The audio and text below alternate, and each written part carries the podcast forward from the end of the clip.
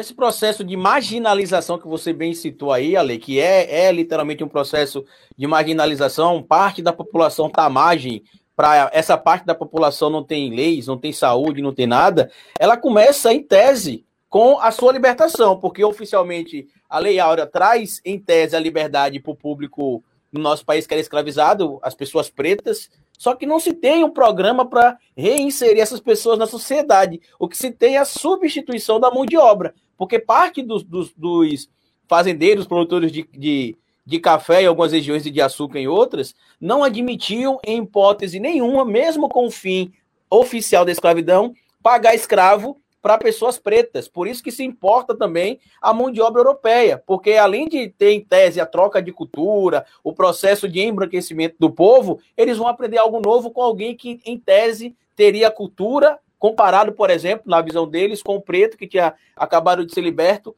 que não tinha cultura. E aí acontece o quê? os grandes centros das cidades começam a ficar lotados por pessoas pretas sem empregos, mindicando a polícia e as autoridades da época para impedir aquela imagem, entre aspas, feias dos grandes centros urbanos e empurrava essas pessoas para regiões periféricas. Por isso, meus amigos, que não é coincidência você ver, por exemplo, as regiões periféricas da sua cidade repleta de gente preta e parda. É porque eles foram empurrados para lá. Eles não escolheram viver na região periférica, eles foram jogados lá pelo Estado.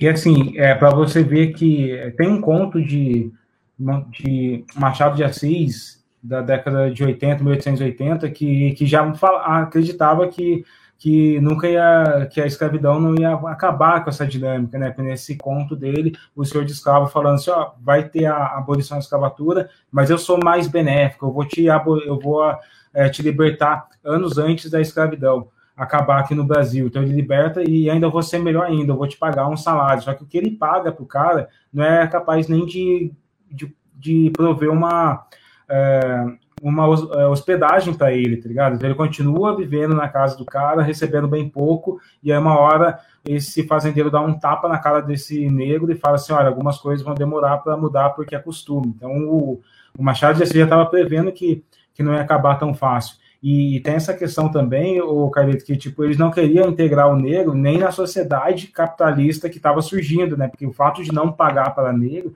é porque ninguém queria ver um negro livre de pensamento, é, com dinheiro na mão, podendo fazer o que aconteceu com Madame C.G. Walker nos Estados Unidos e com vários outros que receberam um pedaço de terra, dinheiro, montaram suas empresas e começaram a contratar outras pessoas da própria comunidade, tá criando seu próprio sistema ali de prosperidade. Não, aqui no Brasil nem isso.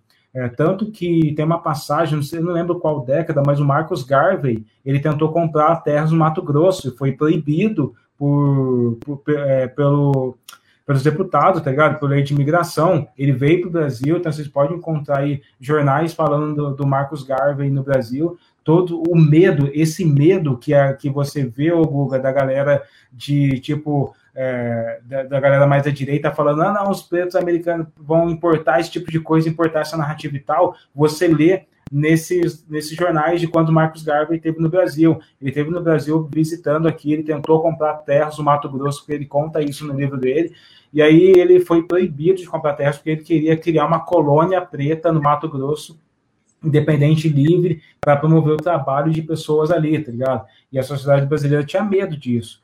Tipo, o preto tem que ficar ali na sarjeta, alcoolizado, é, tipo, totalmente à deriva dos seus, das suas mazelas sociais, mas não pode prosperar, não pode, não pode efetivamente é, produzir alguma coisa por conta própria, desde que seja na mão de outra pessoa, tá ligado? Inclusive, eu conversei com alguns líderes da MNU uma vez no podcast, e ele falava que, é, é, que a perspectiva de, da lei da vadiagem, que vem surgir até 1940, é uma reprodução dessa, desse pensamento de escravocrata, tá ligado? O que, era a lei da vadiagem? Se você fosse pego na rua e não tivesse carteira assinada, você podia ir para cadeia, cara. Então pensa só, você sai da escravidão e aí você tem que ter agora um papel de, novamente falando que você tem dono, que esse seu dono é o cara que te contratou, tá ligado? Se você não tem esse papel dizendo que você é funcionário de fulano de tal, você podia ir para a cadeia. Então você tem novamente a, a dinâmica da escravidão se é, reinventando ganhando novos recortes para garantir a mesma coisa que é o negro na hierarquia mais baixa da, da cadeia social brasileira.